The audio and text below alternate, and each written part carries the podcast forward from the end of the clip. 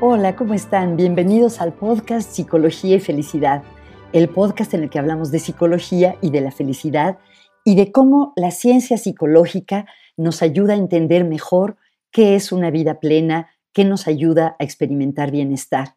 Yo soy Margarita Tarragona y hoy tenemos como invitado a alguien muy especial, José Landa. José, además de ser especialista en finanzas, es un gran atleta, maratonista, golfista y alpinista. Y hoy en día está involucrado en un proyecto muy importante que se llama el Proyecto Everest. Como se imaginan, tiene que ver con escalar el Everest, cosa que está a punto de hacer en los próximos días. Con José hemos hablado de la relación que hay entre la incomodidad y el crecimiento personal, en cómo el alpinismo se parece a la vida, en los hábitos que tiene para poder ponerse metas difíciles y lograrlas, y en general de cómo estas experiencias tan demandantes pueden contribuir a la felicidad. Espero que disfruten la charla con José tanto como yo. José, bienvenido. Muchas gracias por estar en nuestro podcast de Psicología y Felicidad. Margarita, muchísimas gracias por invitarme. Es para mí un honor poder tener una plática contigo. Ay, para mí también. José, se me hace muy interesante. Vamos a hablar obviamente de las cosas que haces. Y de entrada se me hace muy interesante que pues tienes, eres financiero, tienes un trabajo de tiempo completo y además haces una cantidad de actividades deportivas muy fuertes. Em, juegas fútbol, eres escalador. Entonces cuéntame, cuando alguien te conoce por primera vez, no sé, en una fiesta, bueno, cuando había fiestas, esperemos que pronto vuelva a ver, o en una, en una reunión, y te preguntan, ¿tú qué haces? ¿Tú cómo describes normalmente de entrada a qué te dedicas? Bueno, la, pregunta de a qué me dedico es muy, es muy sencilla porque realmente profesionalmente me dedico a las finanzas. Okay. Soy financiero de tiempo completo para un grupo de, de inversión de real estate, ¿no? A eso me dedico a hacer la planeación financiera. Ok. Tengo muchísimos pasatiempos y muchos hobbies y la verdad es que todas las actividades que hago reflejan mucho la personalidad que tengo, que soy bastante dedicado, estructurado y, y, me gusta hacer una planeación, me gusta entender el por qué estoy haciendo las cosas. Entonces, de ahí viene que que pues haga muchas actividades como fútbol, golf, eh, maratones, alpinismo. Entonces, eh, de, estas actividades, la verdad es que el, tenerlas el incorporarlas día a día me ha ayudado muchísimo en, diferentes ramas de mi vida, como es este, en la interacción interpersonal, ¿no? Con otras personas, en las conexiones que genero con ellas, o, o en la seguridad para llegar a mi, a mi trabajo. Entonces, por eso trato de, mantenerlas. ¿Y todas son igual de importantes para ti, el fútbol, el golf, em, los maratones porque, y el alpinismo? Porque como sé que estás planeando eh, subir al Everest, me imaginaba que tal vez lo más central ahorita en, en cuanto a tus actividades extra laborales es lo del proyecto Everest, pero cuéntanos. Sí, claro. Eh, la verdad es que he tenido que priorizar las cosas. Eh, desde que tengo el proyecto Everest me he enfocado en priorizar trabajo, familia y proyecto Everest. desafortunadamente, el entrenamiento para el proyecto Everest, bueno, desafortunadamente y afortunadamente también, me obliga a correr mucho, correr muchas distancias, hacer mucha fuerza y esa fatiga muscular pues no va, no se puede relacionar con el fútbol, que tiene mm. cambios de dirección, cambios de ritmo, porque puedo correr un riesgo de lesión y dejar de entrenar. el fútbol lo he tenido que dejar un poco. El golf me fascina porque tiene además mucho, mucho tema relacionado con el alpinismo, donde hay mucha planeación, estrategia de campo, hay mucho manejo emocional, hay mucho tema de interiorización, de cómo te hablas, de cómo afrontas un tiro. Y es, ese, sí lo he podido hacer, además de que es una actividad que por lo general hago con mis amigos o mis papás. Entonces logro disfrutarla ya no como antes, que la veía de una forma más eh, enfocada hacia el profesionalismo, ya lo, lo, veo como una actividad más de relajación y de, y de diversión. Eh, pero sí he tenido que priorizar algunas y ahorita meramente es trabajo, familia Everest. Y en este último mes me quedan 30 días para irme justamente. Cuéntanos, ¿qué, Ahora sí que... ¿qué es el proyecto Everest? Cuéntanos. El proyecto Everest, yo empecé el alpinismo derivado de una frase, un mantra que, que desarrollé y empecé a trabajar con mi psicóloga personal, que es el mantra de Embrace Discomfort. Lo pusimos en inglés para que sonara más bonito, ah, pero... ¿Cómo lo, cómo lo eh, dirías en español? Abrazar la incomodidad. Ok.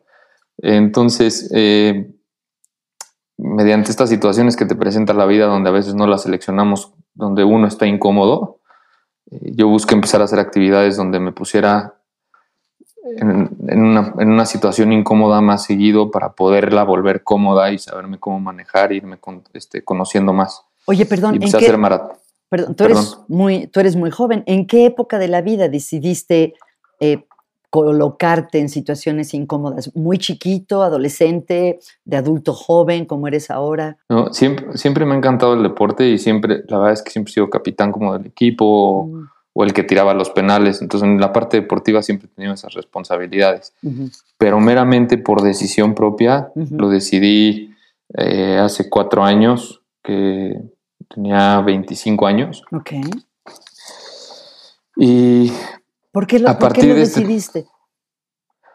Eh, pues se me presentaron situaciones en la vida de esas cuando se te juntan las, cuando se te juntan las noticias que, llegan a afectarte emocionalmente, eh, se me juntaron en un periodo mm. y la verdad es que yo siempre he sido una persona que cree que las situaciones se pueden transformar. Y empecé a buscar la forma de transformarlas y sabía que el trabajo que tenía que hacer estaba en mí. La única situación que no cambia soy yo mientras que todo el exterior está cambiando constantemente. Mm. Entonces decidí empezar a emprender este trabajo con la psicóloga y desarrollamos este mantra de abrazar la incomodidad. Y yo a la par empecé a encontrar estas actividades donde diariamente me buscaba retar con entrenamientos para maratón. Eh, me logré encontrar un trabajo, porque en ese momento estaba sin trabajo. Ah. Logré encontrar un trabajo que me retara. Tantito antes de eso fui a los Himalayas, a mi primera mi primera caminata al campamento base del Everest, ah. donde aprendí muchísimo de cultura, de temas de religión. Eh, tuve que hablar mucho conmigo mismo durante 18 días. Mm. Este, y, de ahí, entonces, en este buscar la incomodidad, me empecé a acercar al alpinismo. Entonces se desprende, mucha gente cree que mi frase de embrace discomfort se desprende de la actividad del alpinismo y no al revés. Ajá para mí la actividad del alpinismo se desprende de mi mantra y de mi constante búsqueda de, ponerme en situaciones incómodas para, conocerme y meramente el objetivo al principio era poderme conocer y, que cuando llegara una situación incómoda que no fuera autoimpuesta, mm. saberme cómo manejar. Ok. Te iba a preguntar de eso porque para serle de abogado del diablo uno podría decir, bueno, pero ¿para qué buscar la incomodidad en la vida, ¿no? Cuéntanos más de por qué tú intuías o sabías que eso de ponerte en situaciones incómodas iba a ser una buena inversión o iba a tener buenos resultados para ti. Porque yo lo estaba sintiendo en mejoras personales, o sea, a raíz que empecé a buscarme, eh, eh, eh, que, empecé, que empecé a buscarme estas situaciones, descubrí que muchas áreas de mi vida empezaron a mejorar, empecé a disfrutar mucho más las relaciones con mis papás, eh, que nunca, han sido, nunca ha sido mala, ¿no? mi, ambiente familiar es muy sano, la verdad. Qué bueno. Pero mis relaciones personales empezaron a generar, a raíz de que yo me fui conociendo más a mí mismo en estas situaciones, que, que, te obligas a conocerte en, eh, de una manera muy profunda. ¿Por qué? Cuéntanos más de eso. ¿Por qué estar caminando hacia la base del Everest o entrenando durísimo para un maratón? ¿Por qué eso lleva al autoconocimiento? Creo que no es, no es inmediatamente evidente cuál es la relación entre una cosa y otra. Claro que sí.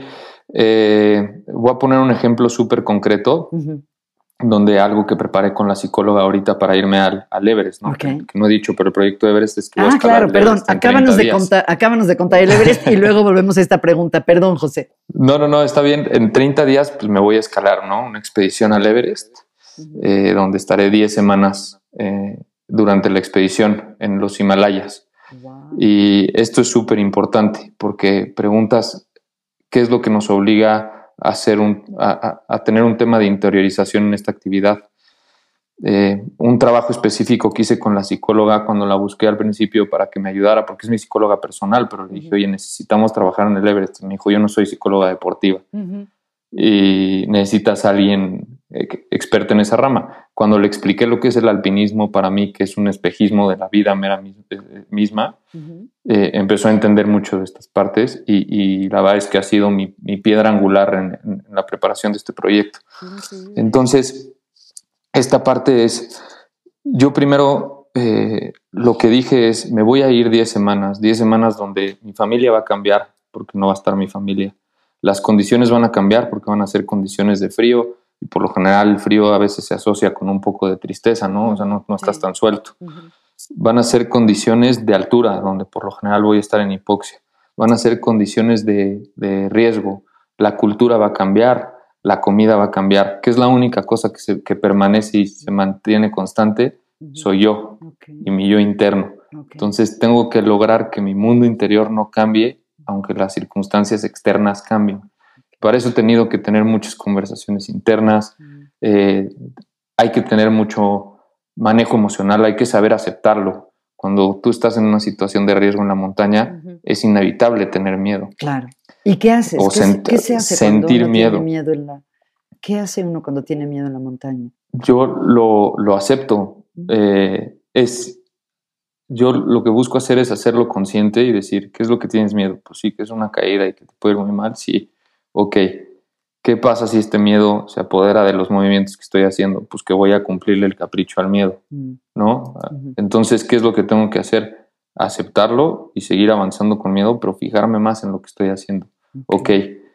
Entonces, este proceso de selección de pensamientos, de estructuración de pensamientos y de hacer conscientes las emociones, son las que me fueron atrapando y atrapando y que si tú lo transportas a una oficina, es lo mismo. Entonces, a mí me ha ayudado mucho a cuando estoy en una, si llego a una sala y estoy con puro director de empresas, picudo, el tema del nervio lo siento, pero pero sé aceptarlo, sé asimilarlo y desempeñarme de una mejor forma de cara a ellos. Oye, ¿por qué 10 semanas? Eh, ¿Tú escogiste o eso es lo que tarda normalmente un ascenso al, Everest? ¿Quieres llegar hasta la cumbre, supongo, o cuál es tu, tu meta? Sí, vamos a la cumbre. Eh, son 10 semanas porque solo hay una temporada, temporada para escalar el Everest y es abril-mayo. Ok. ¿No? ¿Por qué? ¿Por el clima? Sí, por el clima. Entonces, primero tienes que hacer una aclimatación, que es un proceso muy largo, que es preparar a tu cuerpo para estar en esas alturas.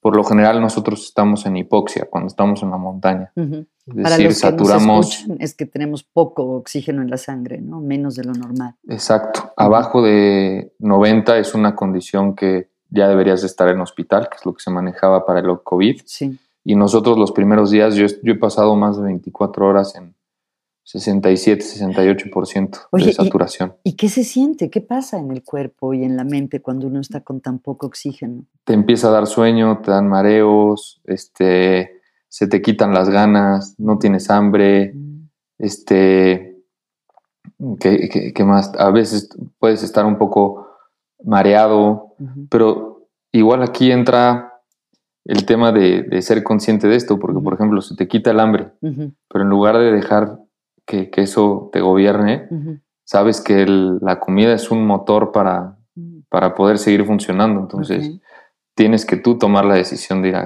de, comer. Entonces, es una serie de tomar decisiones bastante interesante. Y meramente en el tema de 10 semanas es por el proceso de aclimatación, que hay que hacer unas rotaciones de pasar 6 a 8 días en la montaña, subiendo y bajando, y esperar a que se abra una ventana de clima. Por lo general se abre los primeros días de mayo, eh, por el 10 de mayo. Yo esperaría poder tratar de ir a cumbre en esa. Si no, tenemos que reservar el tiempo para hasta la última semana de mayo. que, y entonces por eso se dan las 10 semanas, porque es como el límite máximo que yo tengo para ir y regresar. Oye, ¿y, el ascenso en sí que lleva? ¿Varios días, varias semanas? Eh, supongo que varía, obviamente, pero en promedio, ¿cuánto tiempo esperas estar escalando? Eh, la llegada al campamento base ya es, no es una escalada, es un ascenso, que vas caminando pero ascendiendo, y esa nos va a durar como nueve días. Luego va a subir una montaña de seis mil metros que me dura un día. Eh, y meramente en el Everest voy a pasar primero una rotación de entre seis y ocho días. Eh, ¿Qué, es una, ¿Qué es una rotación? Una rotación es del campamento base, son cuatro campamentos en el Everest, más el campamento base. Entonces, vas del campamento base al campamento 1 y luego agarras como nuevo campamento base el 1 y el 2 y estás subiendo y bajando. Subes al 2, subes al 3, bajas al 2, bajas al 1, duermes. Subes al 3, bajas al 2, duermes en el 2.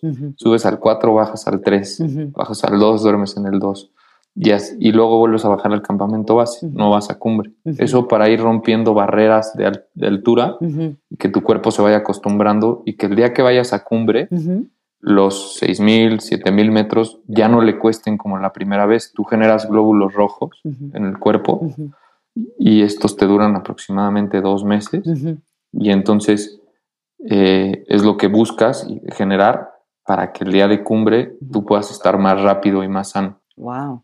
Suena que, conoces muy bien el proceso. Me ha encantado toda la vida. Una de las cosas que he buscado ha sido preparar las metas. Yo le llamo preparar las 360, que es 360 grados. Y sí, e, es, es, verla desde todos los puntos. En algún momento cuando jugaba golf, vi un documental de Tiger Woods que decía que cuando iba a ver un tiro cercano al hoyo, le daba la vuelta completa para ver la perspectiva desde todos los lados y así me encantó empezar a ver mis planes.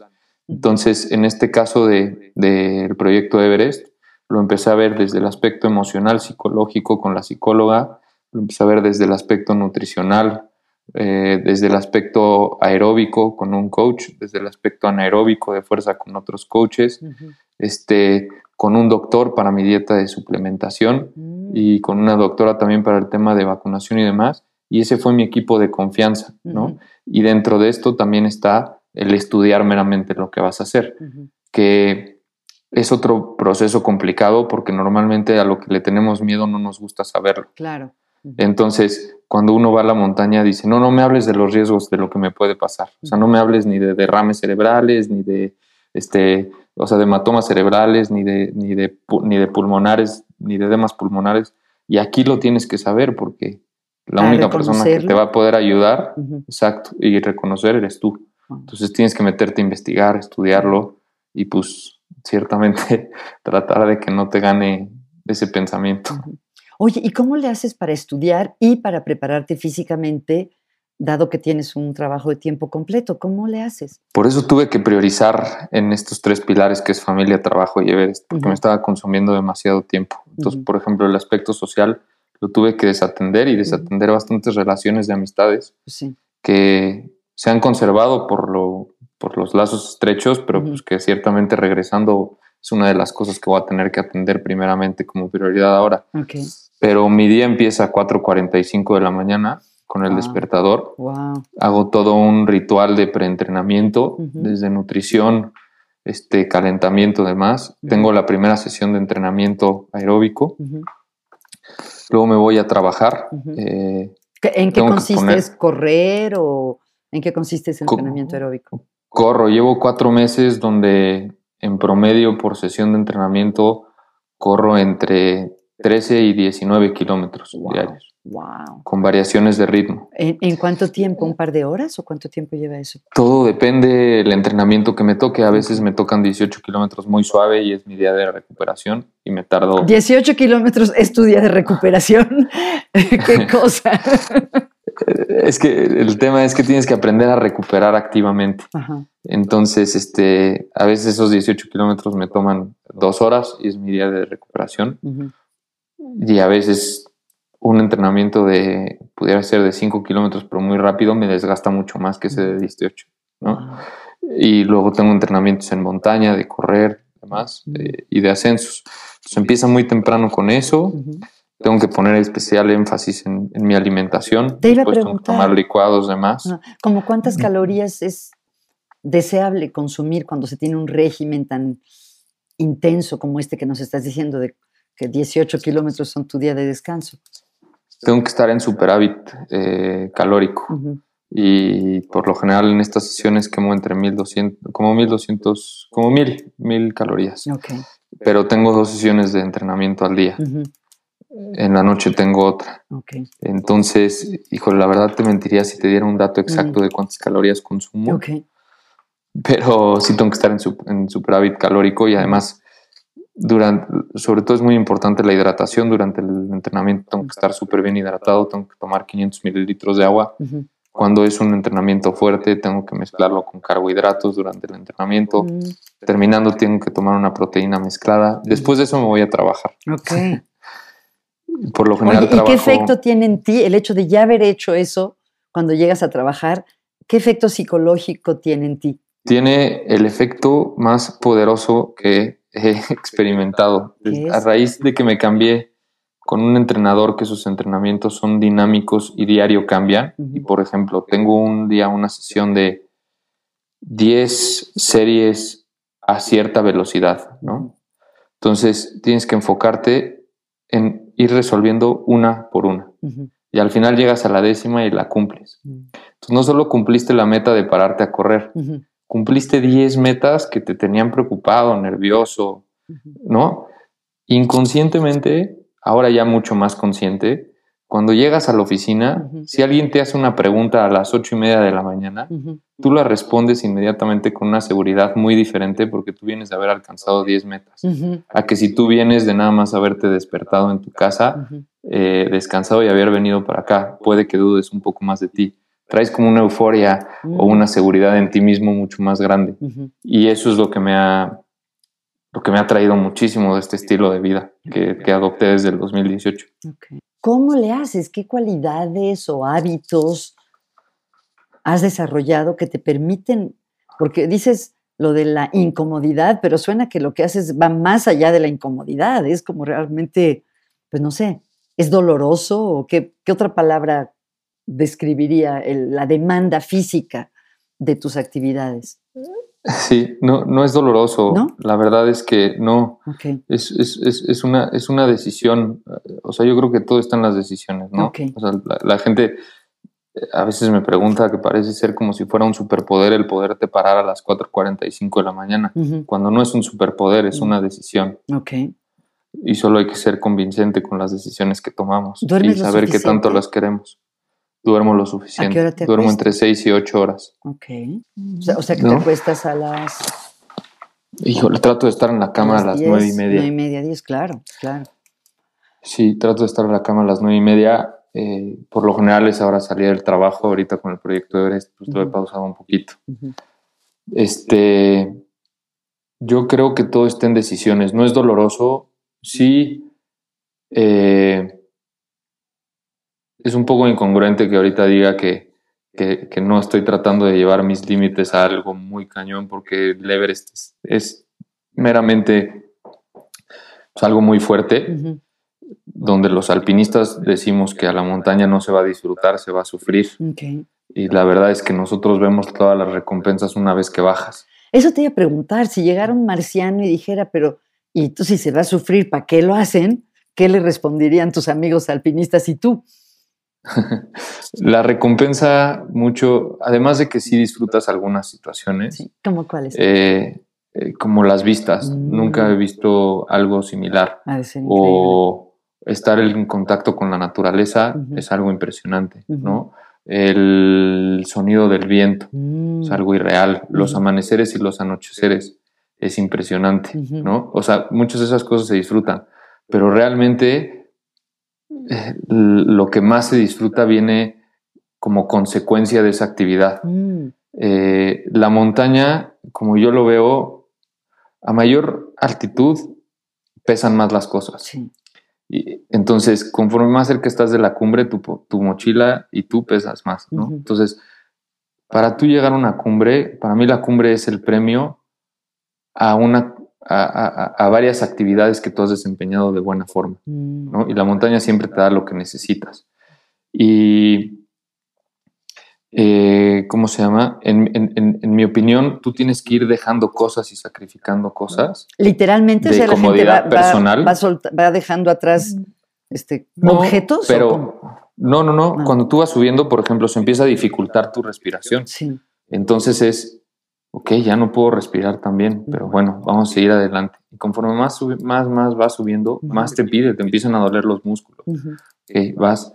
Mi mantra en la montaña siempre ha sido, montaña, quítame la comodidad, pero fortaléceme el alma. Ay, qué bonito. Y, y de aquí viene lo que yo creo que es meramente lo que se disfruta del montañismo, que es la consecuencia de la actividad que acabas de hacer. Ok. Cuando bajas, tú te conoces mejor, Mm.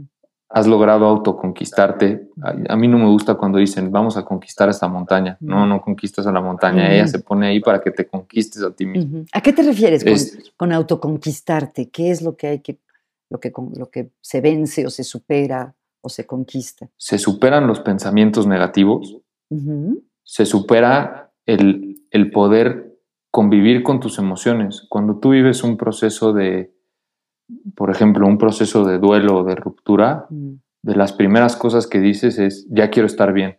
Y bueno, que a mí me sucede, ¿no? Eh, cuando, lo que, cuando a mi parecer lo que debes de hacer es convivir con esos sentimientos que tienes en ese momento para, o esas emociones para resolverlas y conocerlas. Y la verdad es que esa es la misma situación que se vive en la montaña. Tú vas viviendo diferentes emociones, diferentes pensamientos y no te queda de otra más que convivirlas. Hay veces que no las puedes hacer a un lado. Eh, no puedes ver una caída de tres kilómetros vertical y decir, no, no, no tengo miedo. Y como te dices, no tengo miedo, no voy a tener miedo. No, pues sí tienes miedo y te va a dar miedo. ¿Qué vas a hacer? Convivirla, hacerla consciente.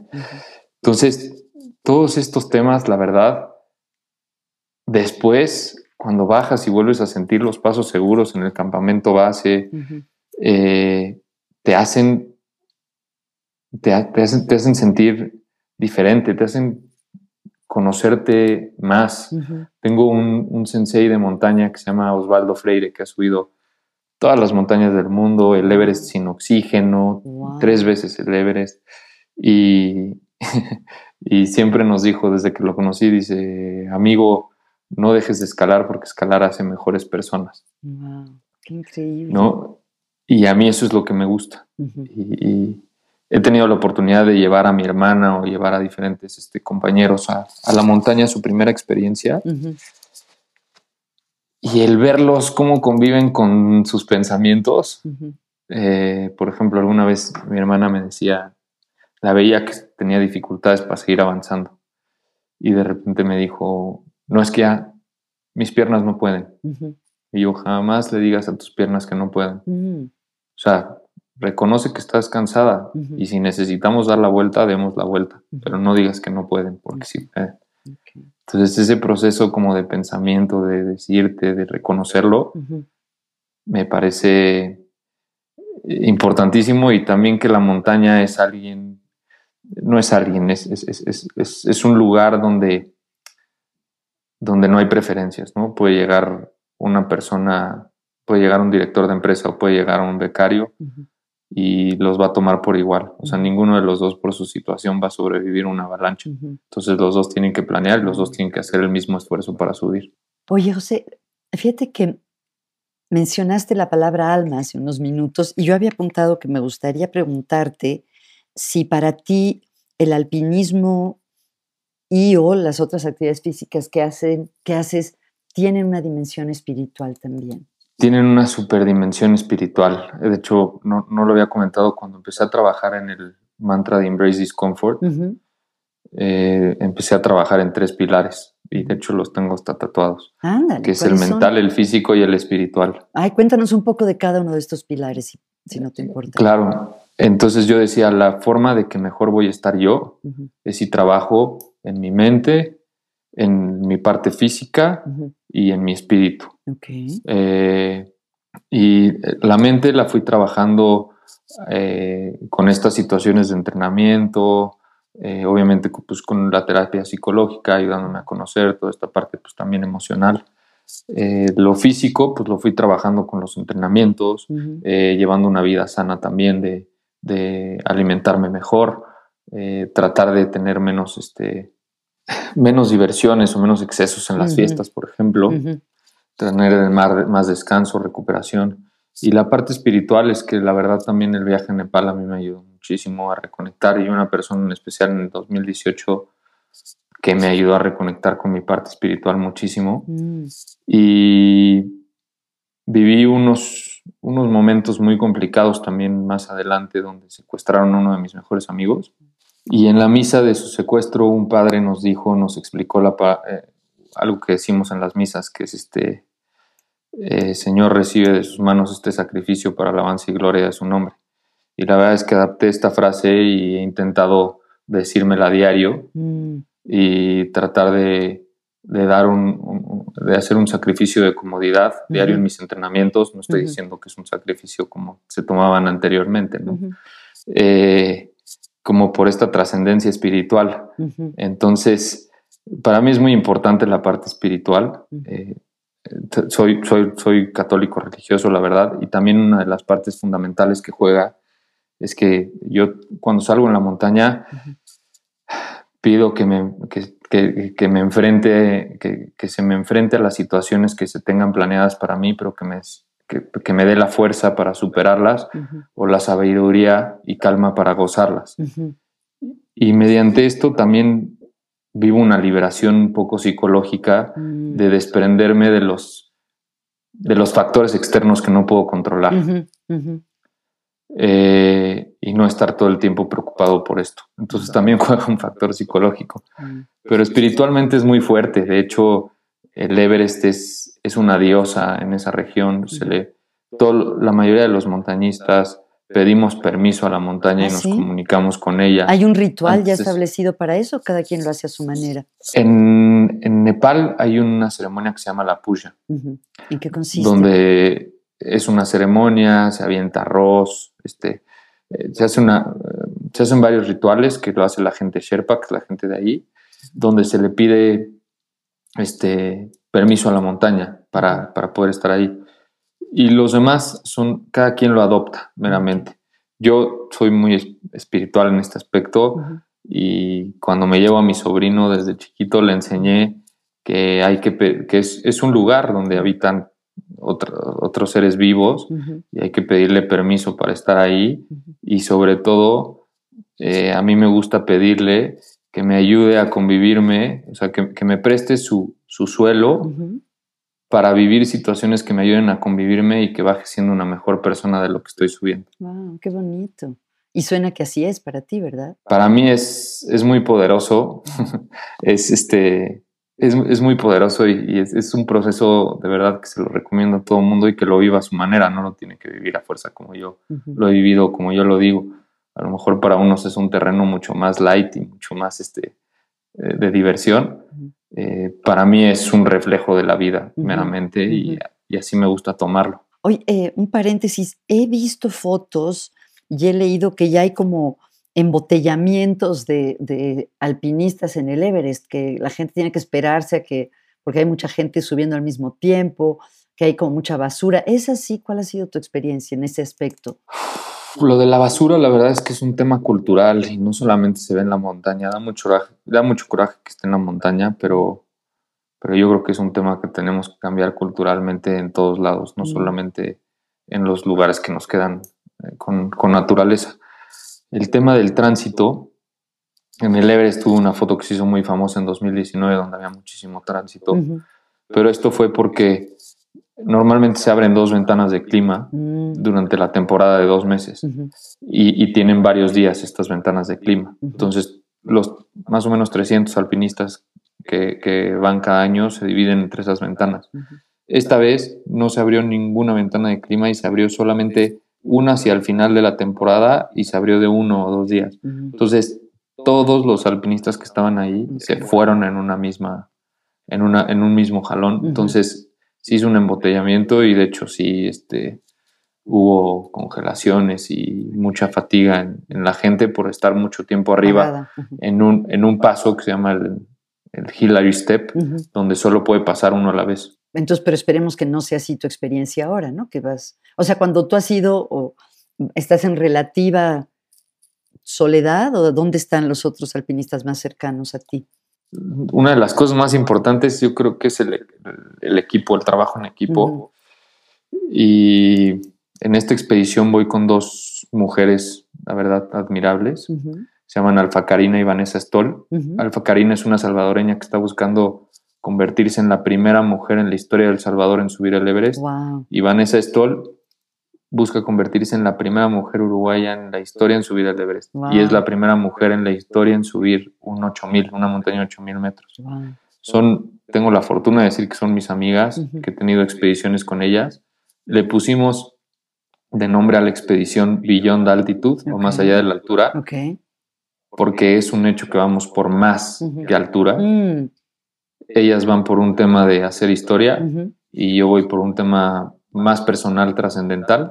Para mí es como desde el 2018 que empecé a, trabajar en estos pilares con mi psicóloga, para mí es una conclusión este proceso mm. eh, de habiéndome enfocado en tres pilares personales que son mental, físico, espiritual e interiores, darme cuenta hasta dónde me pudieron llevar y qué mejor que poder decir que sea la cima del mundo, esperemos. Entonces, eh, le pusimos Beyond Altitud y vamos nosotros tres. También viene un, el mentor Osi Freire, que es este, El que decías que era tu sensei de la montaña. Exactamente.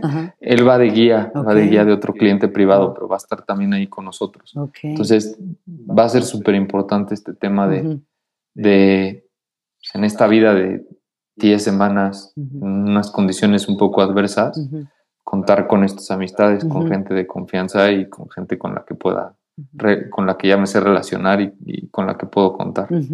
Me imagino que no se puede hablar durante el, o sea, que está la, demanda física que no puede estar platicando, ¿sí? ¿O hay tramos en los que se puede, se puede hablar? La verdad es que te sorprendería, sí se puede hablar, es, es, este, el ritmo es sumamente lento. Mm. O sea, arriba de los 6.000 metros prácticamente es un paso cada tres segundos. El tema es que la respiración se acorta, entonces es como si estuviéramos así, aquí así pues platicando.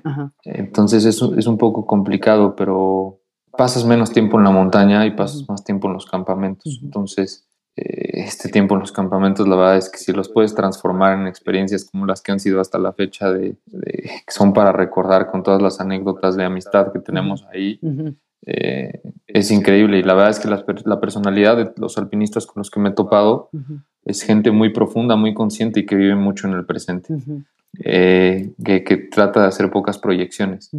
Entonces, las pláticas que se dan en los campamentos, la verdad, son sumamente profundas e ah, interesantes. Me imagino que no es el lugar para cosas triviales, ¿no? no, para nada. Y, y, de hecho, como que hay muy pocas preguntas de a qué te dedicas en casa o estas, estas, estas preguntas de más tema como socioeconómico, pues no existen mucho. ¿Qué tipo, ¿De qué tipo, si tuviéramos así como una mini grabación, de qué tipo de temas te ha tocado hablar en esos campamentos? Pues, por ejemplo, ¿por qué lo hacemos? Casi siempre todos nos preguntamos por qué lo estamos haciendo. Eh, hace un año en, los Andes, eh, un cuate inglés nos estaba contando también de cómo dejó el alcohol, cómo transformó su vida, ¿no? Eh, y, nos leía antes de, tratar de hacer cumbre en el Chimborazo, que es la montaña más cercana al sol, desde el centro de la Tierra. Ah, no sabía eso. No, Nos leía frases de, Winston Churchill, ¿no? Y cada quien iba diciendo mucho cómo, cómo se siente en altura. Por ejemplo, Osi Freire, eh, este sensei, me hizo una me eh, hizo un análisis que yo nunca lo había pensado. Dije, ¿tú por qué escalas? Y me dijo, porque yo siento que arriba de los 5000 metros tengo las cosas mucho más en control que las que lo tengo aquí abajo.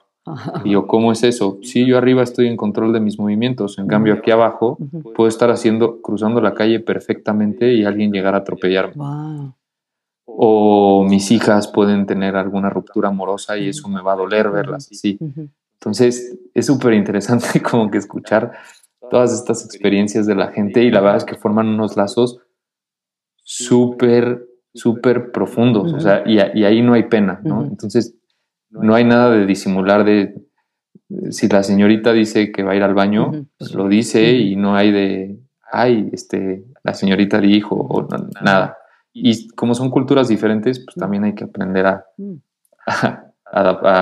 adaptar este tema cultural. Nunca había pensado, ¿cómo se va al baño cuando uno está, quién sabe cuántos miles de metros de altura? pues se va ahora sí que... ¿Al aire libre? sí, hay un tema de recolección de residuos. Mm, qué bueno. Ah, ajá, hay que, hay que llevar, en la mayoría de las montañas hay que llevar una bolsa y traer tus residuos de regreso para no contaminar. Qué bueno, qué bueno. Lo puedes fabricar con PVC, perfecto. Tú puedes hacer un PVC, meter ahí tus bolsas y sellarlas para que no vayan este, oliendo ni nada. Oye, se me ocurrió un juego, José. Bueno, no un juego, una actividad. Me queda muy claro que tú haces muchos paralelismos entre el atletismo, eh, bueno, el alpinismo, el deporte y la vida, ¿no? Y estaba pensando, como sabes, yo me especializo en psicología positiva, que es el estudio del bienestar y la felicidad. Entonces me ocurrió, ¿qué tal si yo te digo algún concepto o tema de psicología positiva y tú me dices si se conecta con el alpinismo o algún otro de los deportes que haces? ¿Te gustaría? Claro que sí, buenísimo. Em, esperanza. Sí se conecta. ¿Cómo? Eh, híjole, qué difícil profundizar sobre la esperanza. Nunca me había tocado esta pregunta. Pero eh, es, en un tema de, tienes, tienes, que tienes que mantenerte esperanzado que se va a lograr. ¿No? O, que, por ejemplo, que se va a abrir la ventana de clima. Mm, ok. Ok. Este, mm, bueno, esta es tal vez medio obvia. Grit o perseverancia. Esa sin duda es de las más importantes. Se conecta y es un tema, ahora sí que el que persevera alcanza, ¿no? Eh, tienes que mantenerte perseverante a lo que quieres hacer. Para empezar, llegar a la montaña no es fácil. Por ejemplo, llegar al Everest requiere de muchísima planeación, esfuerzo, eh, levantamiento de recursos económicos, logística, apoyo de gente, planeación. Si no tienes una personalidad perseverante, se va a quedar en los miles de personas que dicen quiero ir al Everest. Fortalezas de carácter o virtudes. Eh, tienes que tener un carácter convincente. Eh, yo, no, yo, yo, no lo veo como que sea fortaleza o debilidad, algún tipo de carácter. Yo lo veo que más bien tienes que tener autoconocimiento de cuáles son tus, eh, de, cuál es tu carácter. Para, para saber cómo manejarte experiencias de flow. No sé si sabes qué son las experiencias de flow. Esos momentos en los que estás, momentos en los que estás tan concentrado en lo que haces que hasta se te distorsiona la percepción del tiempo, que estás solo pensando en lo que estás haciendo en ese momento. Esa es súper importante también. Eh, no puedes estar pensando en proyecciones, tienes que estar muy presente. De hecho, una de mis recomendaciones más grandes a quien quiera empezar a hacer montañismo es quitarle los ojos a la cumbre. Mm. Si tú te enfocas paso a paso, de repente vas a llegar a la cumbre. Si tú te pones a pensar que te faltan cuatro días o jornadas de 20 horas despiertas para ir a la cumbre, probablemente generes un estrés muscular y una fatiga psicológica que no te permita llegar. Entonces tienes que estar muy presente y no estar basado en proyecciones. Si nos basamos en proyecciones, podría proyectar 10.000 escenarios de, fatalidades que, me tendrían muy agobiado. Relaciones interpersonales. Esta es dependiendo de la persona. A mí sí me gusta porque conoces mucha gente. Se relaciona en el modo de que yo veo el alpinismo porque también mis expediciones me han demostrado que el mundo es muy grande y que no solo está nuestro circulito de amigos y de familia, que está padrísimo salir y, y, ahora el, el, estar de repente chateando con mi amigo de Ecuador y luego con mi amiga de Uruguay y luego con mi amiga que está en Brasil y luego con la salvadoreña o en Estados Unidos o la amiga italiana que conocí en Nepal o los Sherpas. Este, pues a mí me generan muchísima satisfacción. Este, sentido y propósito de vida. Sí se relaciona. Eh, esto también yo creo que cada quien lo vive a, su manera, pero no hay, no hay una persona que haya subido una montaña que yo conozca que haya bajado sin relacionarla con su propósito, sentido de vida como que todo el mundo ve, siente. este tema de superación y, trata de replicarlo en, su sentido de vida. Y la mayoría de, la mayoría de las personas, tengo que decirlo, es un meme, pero también es real. Eh, llegamos o llegan a la montaña por despecho o por desamor. Pero pues, yo admiro mucho en estas personas porque están tratando de transformar, transformar este, este sentimiento que los está apagando un poco, transformarlo en algo diferente. Entonces creo que es un gran paso para todos. Y la última, felicidad. Increíble. Eh, claro que se relaciona. Si bien es difícil estar feliz en momentos en, algunas montañas, eh, el sentimiento de satisfacción que trae después, la felicidad y el saber que alcanzaste algo que, te costó trabajo es, este, es inmensa. Y el poderlo compartir con, con alguien todavía es mayor. Y fíjate que a muchos, a mis invitados realmente les pregunto qué están leyendo, pero con el horario que tienes, yo no sé si tú tienes tiempo de leer algo. no, sí leo, sí leo. Me gusta mucho leer. ¿Ah, sí? ¿Qué, tienes ahorita en tu mesilla de noche o en tu escritorio? Ahorita estoy leyendo un artículo de los Sherpas ah. como lectura de estudio. Okay. También estoy leyendo eh, eh, un libro que se llama Mariposa, que es de una nadadora. Ah que fue refugiada de, Irán, me parece, este, que escapó nadando y años después ganó las Olimpiadas. ¡Wow! ¡Qué impresión! Entonces, ese también lo estoy leyendo. Eh, acabo de terminar el del monje que vendió su Ferrari. Ok. Me gustan mucho estos de, introspección. Leí El Camino del Arquero de Paulo Coelho. Me fascinó. Es un libro súper sencillo, súper corto. Y uno de los libros que más me ha gustado, tiene, lo escribió un, psicólogo eh, que se apellida Curry, es brasileño y se llama El hombre más inteligente de la historia. Mm. ¿Y se refiere a alguien en particular? Sí, se refiere a alguien en particular. Va a sonar un poco mucho y a lo mejor aquí a la mitad de los que les había interesado ya no les interesa, pero se trata de, lo, plasma a modo de novela, donde pone a dos personas del Vaticano y a dos científicos meramente debatiendo sobre la inteligencia emocional del personaje histórico Jesucristo. Entonces, dos lo atacan desde un modo muy espiritual y dos lo atacan desde un modo muy científico. Y es como es esa mesa de debate y cómo va sacando los pros y los cons. Pero lo, analiza a modo de, de, de un personaje eh, es como una, como una biografía, o sea, es un tema biográfico, no es un tema espiritual. Pero está muy interesante. Qué bien, pues qué admirable que, te hagas tiempo para leer y suena que muchas de tus lecturas contribuyen a, este, como a motivarte, ¿no? Oye, José, no, no, no te he preguntado, hace un momento mencionaste lo de recolectar fondos. ¿Tú tienes alguna campaña para recolección de fondos o ya tienes los fondos necesarios para tu proyecto Everest? ¿Cómo funciona eso? Ya tengo los fondos. Qué bueno. Eh, tengo que decir que estoy sumamente contento con el, con el apoyo que, viví de las instituciones, eh, de un fondo familiar también. Wow, qué este, Y de gente que me ha apoyado con una campaña de crowdfunding. Qué fantástico. Eh, ya tengo los fondos. La verdad es que la gente ha respondido increíble. Se ha enganchado mucho con mi proyecto también. Este y pues en un principio también nació esto como que a mí me encantaría ir a representarlos o, ir a representar a la gente en este tema de, persecución de sueños.